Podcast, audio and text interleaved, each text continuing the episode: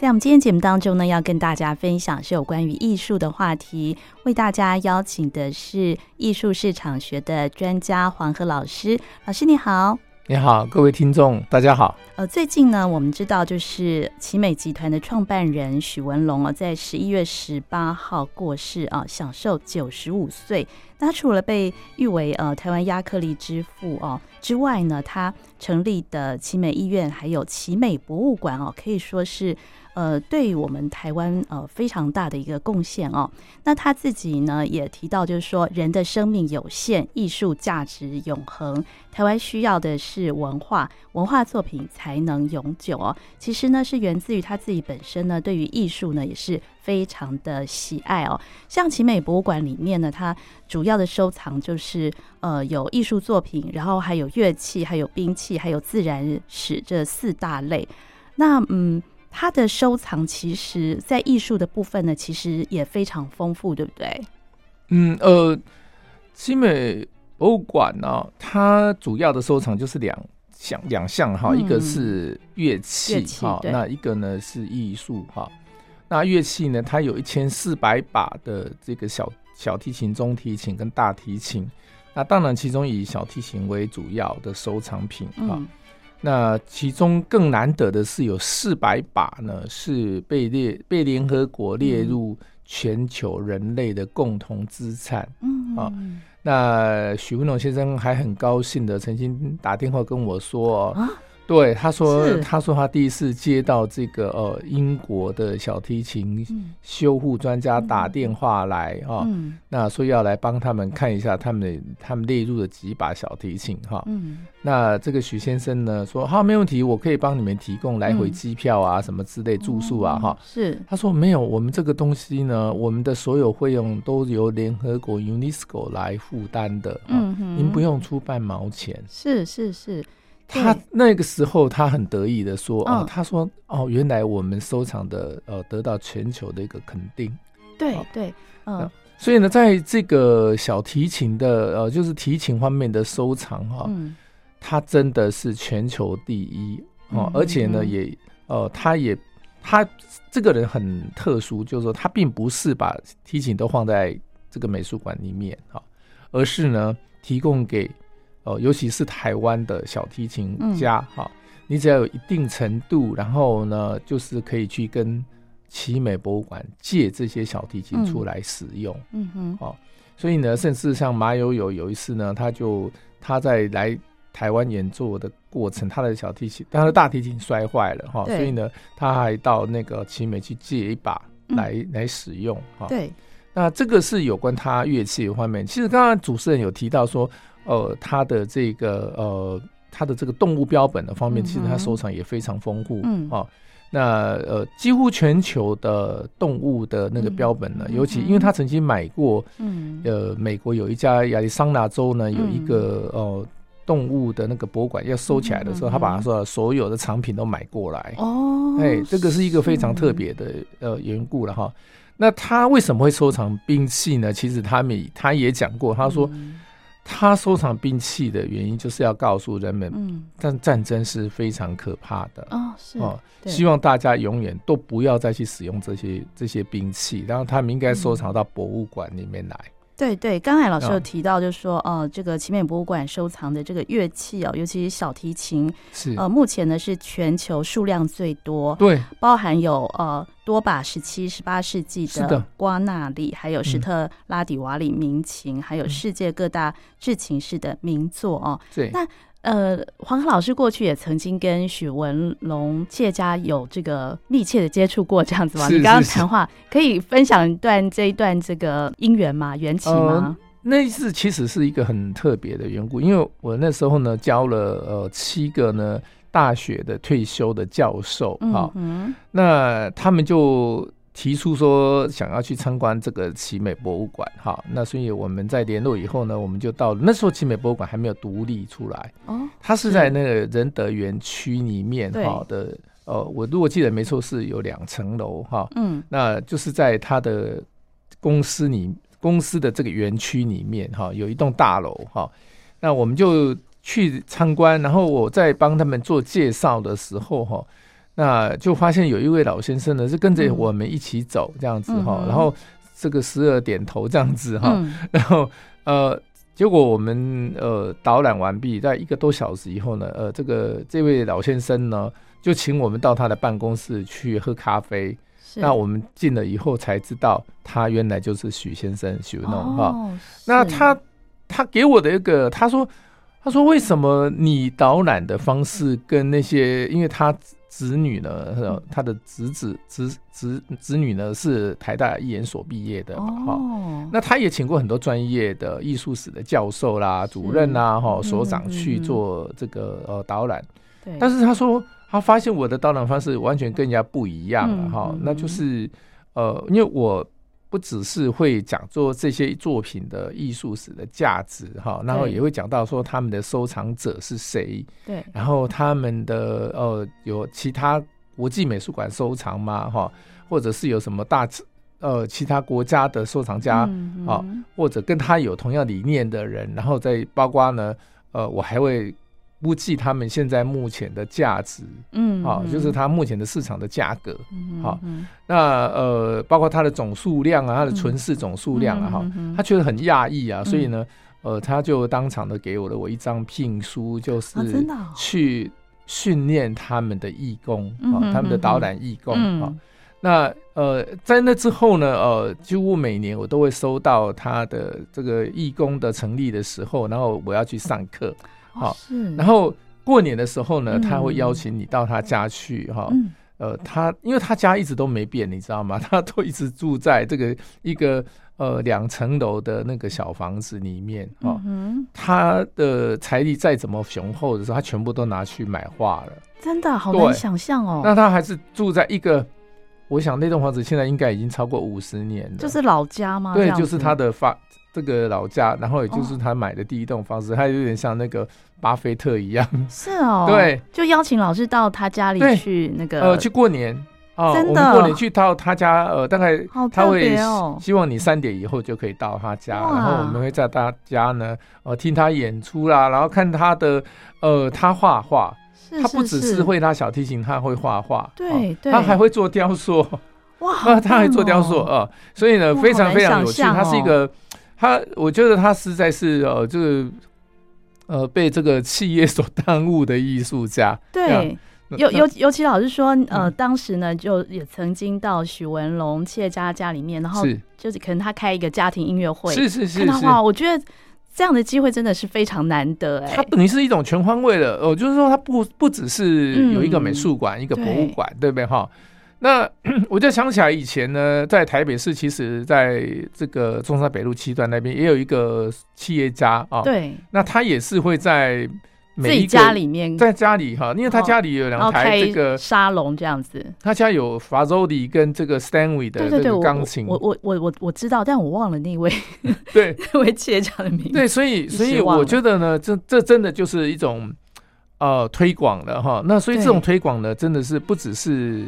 他自己喜欢的哈，然后他收藏哈。嗯，其实，在早早年的时候，因为那时候，呃，我。在巴黎曾经跟他的，他也他也有跟我讲说，他在巴黎的那个有一个专门帮他买画的那个朋友哈，那、哦、那个朋友其实呢，呃，是跟我也稍微有点熟，不是太认识的哈，嗯、但是我们稍微有点有有见过几次面的，所以呢，我就会有，有去拜访他，然后呢，呃，在巴黎的时候，他就告诉我说，哎、欸，黄老师，你也可以跟我们推荐哈，就是说，呃，您认为有哪些作品哈？那当然是油画跟雕塑了哈。那我我说。我大概推荐，我是不太会去买古董哈。所谓古董，就是说，呃，已经离世的艺术家。对。那那他呢，就当时跟我讲，他说他他手上只有两亿，嗯，但是在一九九零年以前的两亿台币，其实也算是很很大的一个金额了哈。那所以呢，他说，呃，我们这个许先生的想法是说，因为。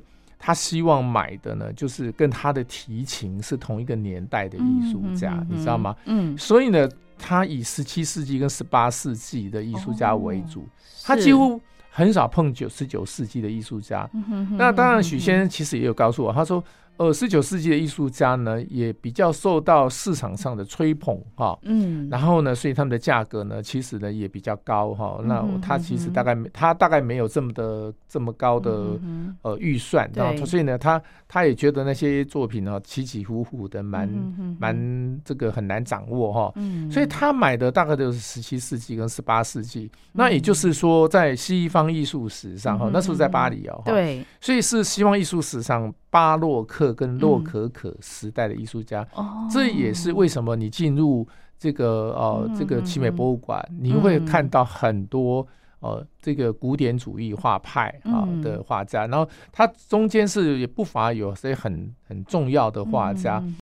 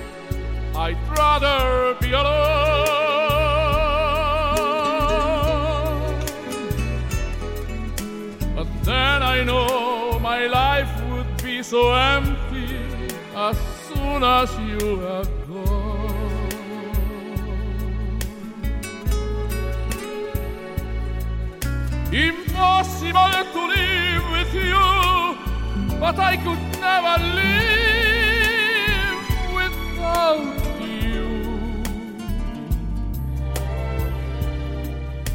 For whatever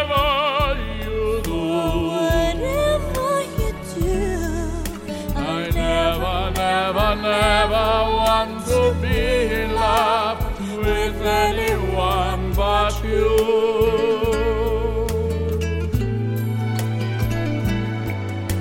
You make me sad, you make me strong, you make me mad,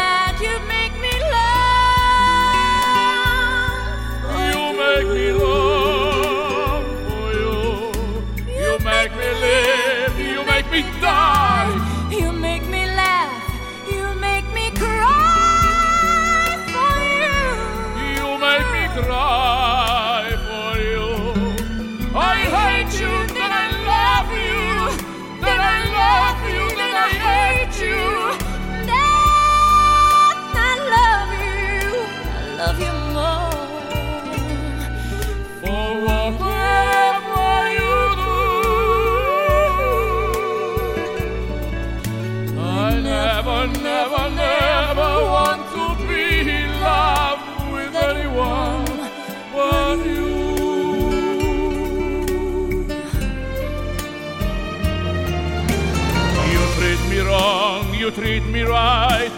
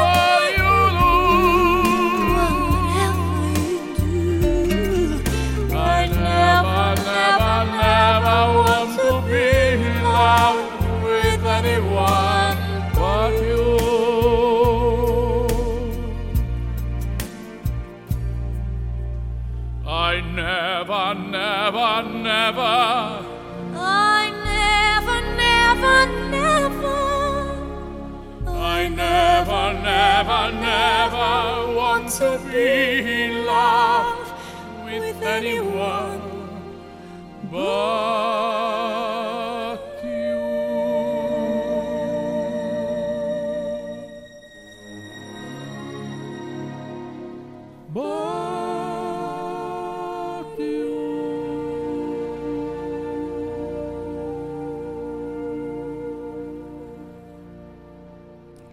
汉声广播电台音乐沙拉吧，我是江秀静。今天在节目当中为大家邀请的是艺术市场学的专家黄河老师，我们介绍奇美集团创办人许文龙先生的艺术收藏。那源于呢，许文龙先生他非常热爱艺术哦，所以在奇美博物馆里面呢，我们看到收藏的大宗，除了小提琴之外呢，还有。呃，许多的艺术品，而这些艺术品呢，多半呢是在十七或者十八世纪巴洛克新古典主义的作品。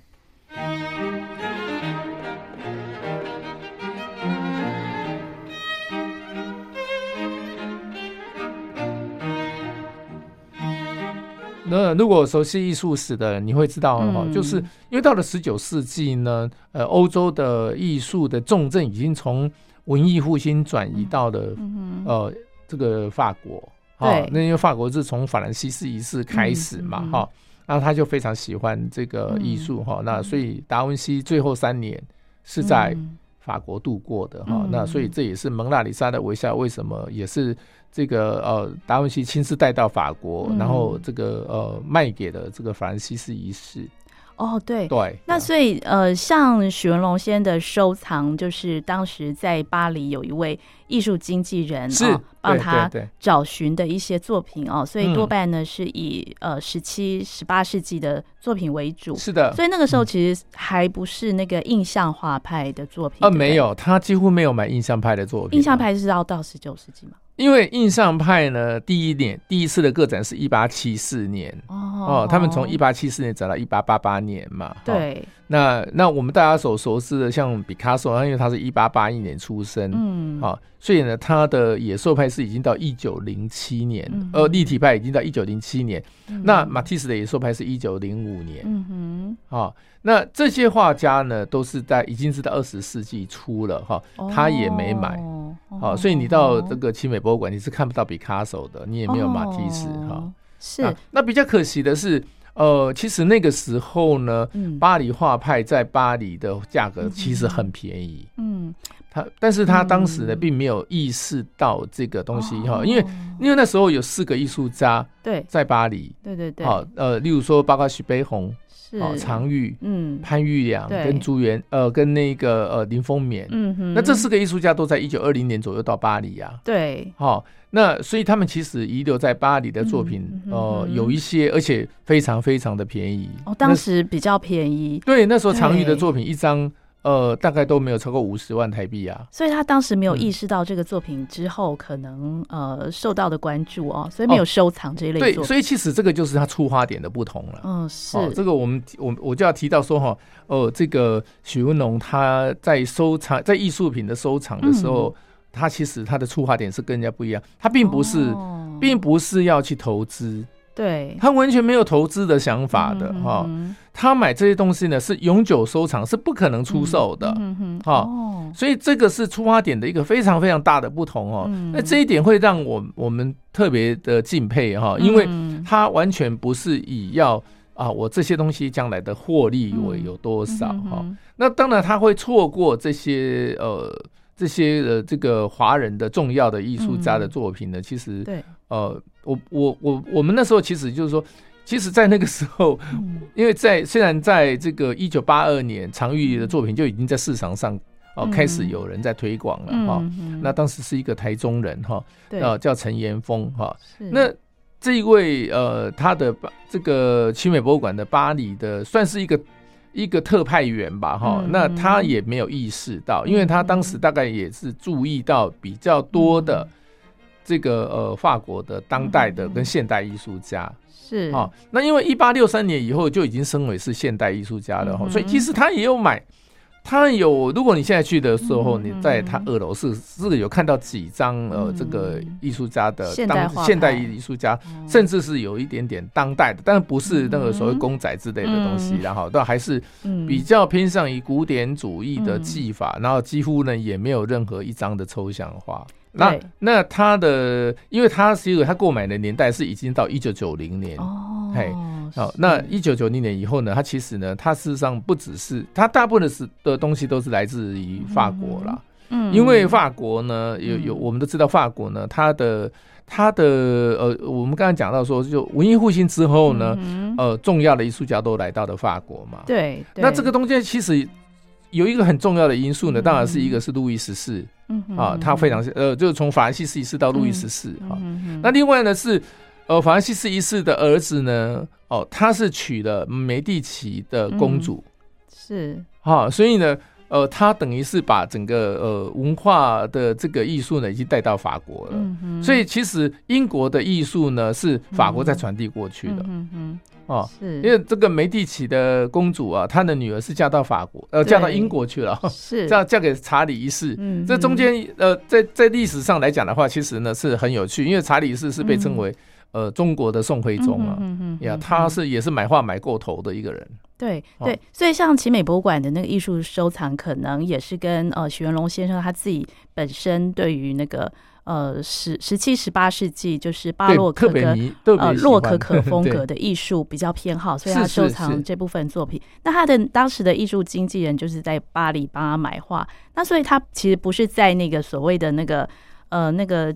苏富比啊，或者佳士得那样的拍卖会场去取得那样呃，有他也有一些是在在，因为那时候 Sotheby 跟 Christie 呢，当然可是因为呃 Sotheby Christie 在巴黎是当时是不做拍卖的哦，嘿，那那时候呢，呃，但是法国呢有上好几百个这个呃这个小型的拍卖公司哦，对，那那时候呢，因为呃法国有很多这种呃。贵族哈，尤其是在一七八九年法国大革命之后呢，其实有很多贵族哈，呃，他的这个他已经撑不住他们的那种呃经济哈，嗯，那呃那他们的作品会整批整批的出现，在法国的拍卖场。哦，尤其甚至你还你你在你如果你住在法国一段时间，你会发现你到你到意大利跟到这个西班牙哈，还有到英国呢，其实是很容易的事情。嗯。嗯哦，你就像坐坐高铁一样，哈，两个小时你可以到正，对，你可以到你可以到这个，对，你可以呃做他们那个叫 TGV 哈，那你可以到这个这个巴塞隆纳或者是到这个呃米兰啊，然后或者到伦敦，那都是非常容易的事情哈，都在三个小时以内。那如果搭飞机是更快啊哈，那 OK，那所以呢，呃，他会 focus 在这这几个，尤其像呃这个呃西班牙跟意大利呢，其实也有蛮多的艺术，这个这个贵族的收藏品的流落到市面来。嗯嗯嗯。好，那呃那很非常有趣，你会想到你可能不太了解，想说我们现在哦当代艺术家作作品动不动就是几亿几亿的，对不对？哈，那。可是呢，那时候呢，在十七世纪跟十八世纪的那些古典主义的好的画家，当然不一定说是艺术史上非常非常有名的了哈。对。但是如果说二线、三线的艺术家呢，其实他们的技法也非常的完美哦。只是他们的开创性没那么高。嗯嗯。但是他们的作品很少超过两百万。哦，对。两百万台币哦。两百万台币。对。好，你像现在。随便呃，这个当代艺术家，你做草间弥生呐、奈良美智啊，动不动就是几亿的，一张就要几亿啊？对啊，一张就几亿的啊，对不对哈？哦、那甚至他们的版画一张也要两百万啊，嗯、草间弥生的版画一张也要两百万啊，嗯、对不对？可以买一张呃，这个呃十八世纪的二线的古典主义的画家，嗯、而且他们的作品的的那号数都很大。如果你进入那个这个奇美博物馆，你会发现，Oh my God，那个一面墙哦，就是挂几张作品而已啊。对，都是两百号、三百号、五百号。哇，所以也可以看到很多在古典主义的一些呃名作，就可以在没错，在奇美博物馆，你很多人逛集美博物馆呢，可能基本上你大概两个小时，就会脚就开始有点酸了哈。但是我会跟鼓励大家哈，尤其是呃现在假期也蛮多的，然后马上是现在已经十二月了哈。那呃大家如果有到，千万千万不会到台南，只是去吃小吃哈，真的一定要到奇美博物馆哈。而且它奇美博物馆最近有一个特展哦，哦，我两个礼拜之前也刚去参观了这个特展，哇，这个特展呢比他上一次的个展。他上一次的特展是哈，是英国肖像肖像画美术馆的那个作品到台湾来哈，对对哦，那一档展览哈是这十年来最好的一次哦，是这十年来最好的一次展览是哈，然后听说呢，当时呢那个保险费非常的金额非常的高昂哈，那呃这个奇美博物馆的本身预算是不够的哈，嗯呃许文龙先生是亲自自己。贴钱的，他自己把他给他的荷包里面的钱拿出来贴钱哦。那那这次这个那那个特展已经结束了哈。现在目前这个特展呢，哦，你也可以非常非常的享受。这是什么展？这一次？呃，他这次的展览呢，其实是有一点点，就是比较偏向，就是说。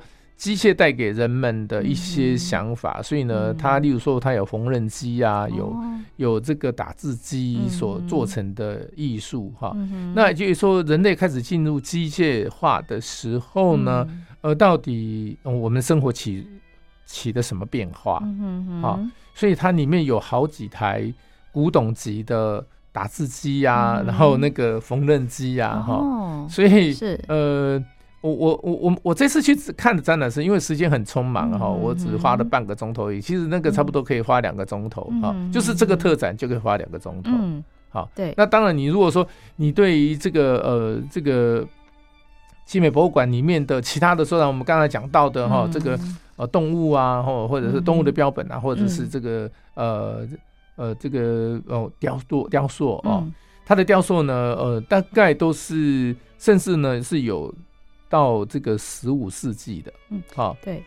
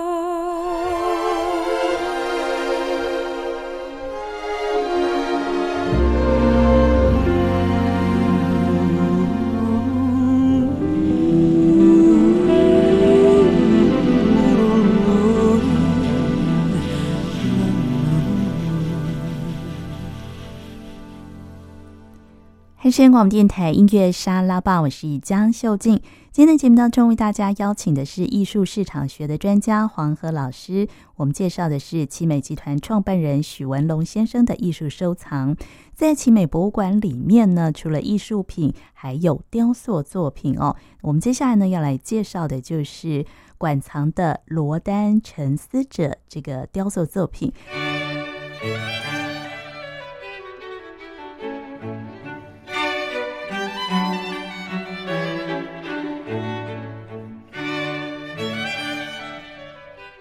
对，我们要谈那个奇美博物馆的雕塑哦，嗯、就是说它呃展出的那个罗丹的《沉思者》哦、呃。那目前呢，呃，全世界有四十六座的《沉思者》，那前二十一座呢是呃罗丹他自己侵犯的，后二十五座是由罗丹基金会啊呃他们翻制的，在一九九八年翻制的。嗯，那在奇美博物馆的这个《沉思者》，它也是属于就是后来翻制的一个雕塑，是不是？嗯。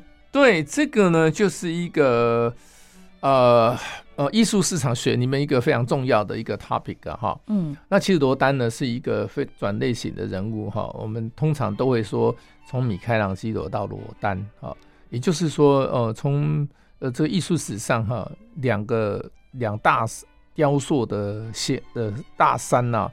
第一个呢是米开朗基罗，第二个是罗丹。但是中间其实出现的雕塑家非常多啊，啊、哦，那二十世纪的雕塑家也很多。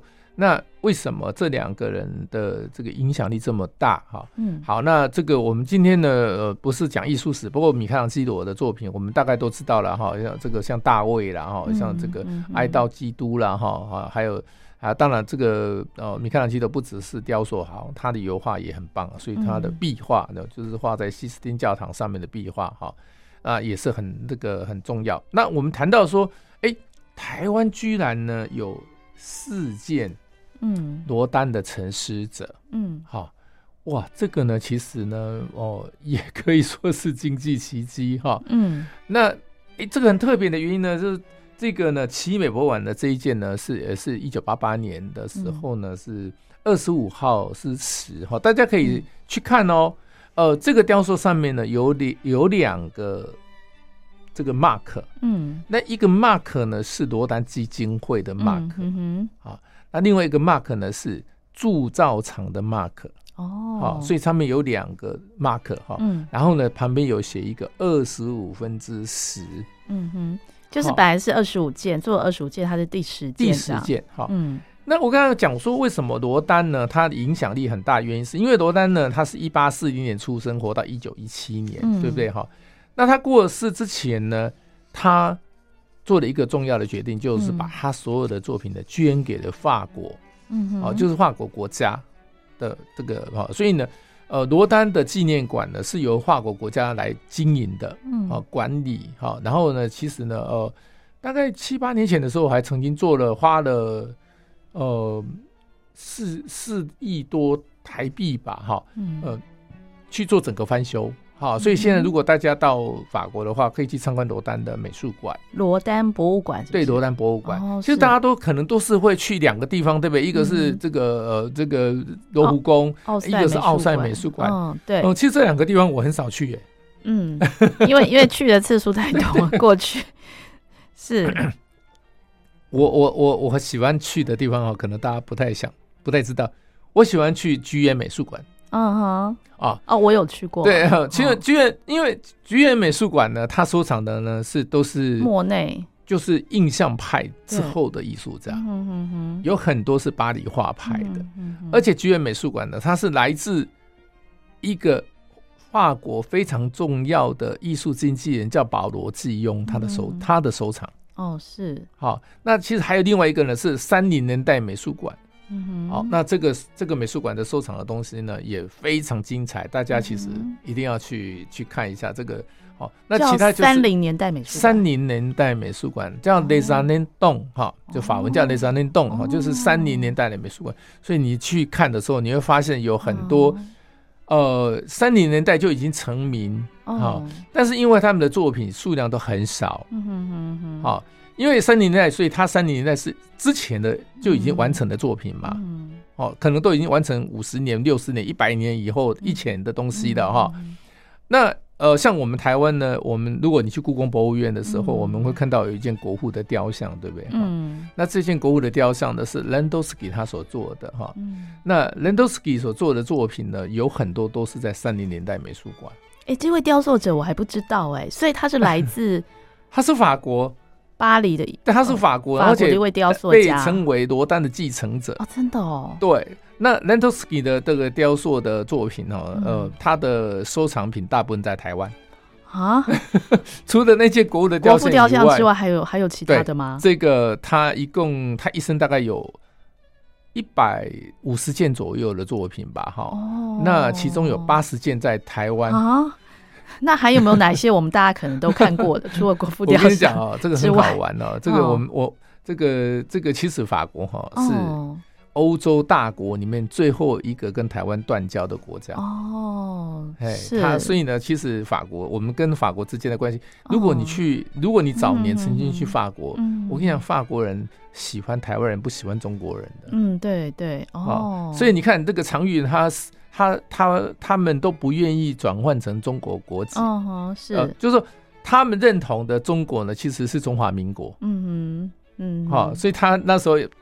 为什么他要来台湾展览？他不去中国大陆，他是四川出生的哦，这样子。但是他认同的是中华民国。哦，是是是。呀，所以呢，他其实要来台湾，他要来师大教书。嗯，哦，他虽然没有来成，但是他还好，他的重要作品都在台湾。嗯嗯嗯。好，那这个牵涉很广。我们回到说这个陈思哲哦，台湾的陈思哲呢，在奇美博物馆呢有一件，然后在台中雾峰的亚大美术馆有一件。那那件编号是二十五分之十八，嗯，好，另外一件在我们的清华大学，嗯，好，清华大学呢是他们的校友买的一件捐赠给了清华大学，嗯，那最后一件呢是在台北的远雄大楼里面有一件，所以他们一共有四件陈思者，哦。哦，这这个真的是，而且都是编号字里面的哈，可是呢，我们要想想他说，哎。为什么台湾有这么多件？因为这个呢是做了二十五件。嗯、那之前其实呃，法国的呃罗丹美术馆呢也曾经发行过四十件呢。对，哦，那是非常早。那发行四十件是当年呢，是因为罗丹过世以后哈，哎、嗯哼欸，全球的美术馆很多都想要来跟法国购买这些艺术家的重要艺术家，嗯、尤其就是罗丹的作品。对，那也因为罗丹的作品，他说。法国政府发现说，诶，罗丹的作品都只有一件呢，嗯，他都只做了一件，就他自己亲翻的只有一件，他自己亲翻的只有一件，对。那他已经离世，我们又没有办法，没有权利帮他翻了，因为有智慧财产权的问题嘛，哈。那所以呢，就发就开始研究所谓的艺术法规，嗯哼，好。这就是我去法国学艺术法规的，能够去学艺术法规的缘由。嗯，好，所以呢，法国艺术法规呢，第一次出现是在一九三零年代左右。嗯哼，就出现了所谓的艺术法规。嗯，那就规定了说，哦，雕塑呢，你可以翻几件。哦，好，那如果你是生前翻的，嗯，好，还是你是你已经翻过，然后翻的，呃。没有，它分成分成两种哦。对，呃，分成三种，嗯、一种就是说他亲自嗯。督导去翻的。对，那翻出来以后呢，他例如说他要翻二十五件，嗯哼，他亲翻的是一个价格，嗯，叫 vintage，嗯，叫 Vintage 哈、嗯。那第二个就是说，我已经翻完以后呢，哎、欸，十年以后有人要叫我再翻一件，嗯、对不对？哈，对，那个叫 Modern，、嗯、那个就不叫那个，其实哎、欸，因为它已经有膜了哦，已经有那个那个翻模，好，所以再去翻的价钱就不一样了，就比较便宜一点点哦。好，第他亲自翻的，他第一次翻的亲自翻的比较贵，对，那第二次再翻的时候呢，价钱就比较便宜。那如果 OK，如果说艺术家离世了，对，那就叫后翻的了。嗯哼哼哼，他们法文叫 apprête，好，那就后翻的那价钱呢更便宜了。嗯哼，好，因为艺术家已经不在了，所以他后翻的呢就就像常玉一样哈。常玉呢已经离世了，对不对？他一九六六年离世。嗯，那离世以后，你再去翻他的版画，嗯，那就叫做后置版画了。对，或者有人。或者也可以叫做遗产版画。嗯嗯。OK，那这个雕塑罗丹的《城市者》，我们所买到的都是遗产雕塑，就是后翻的，就是由罗丹基金会他们翻制的。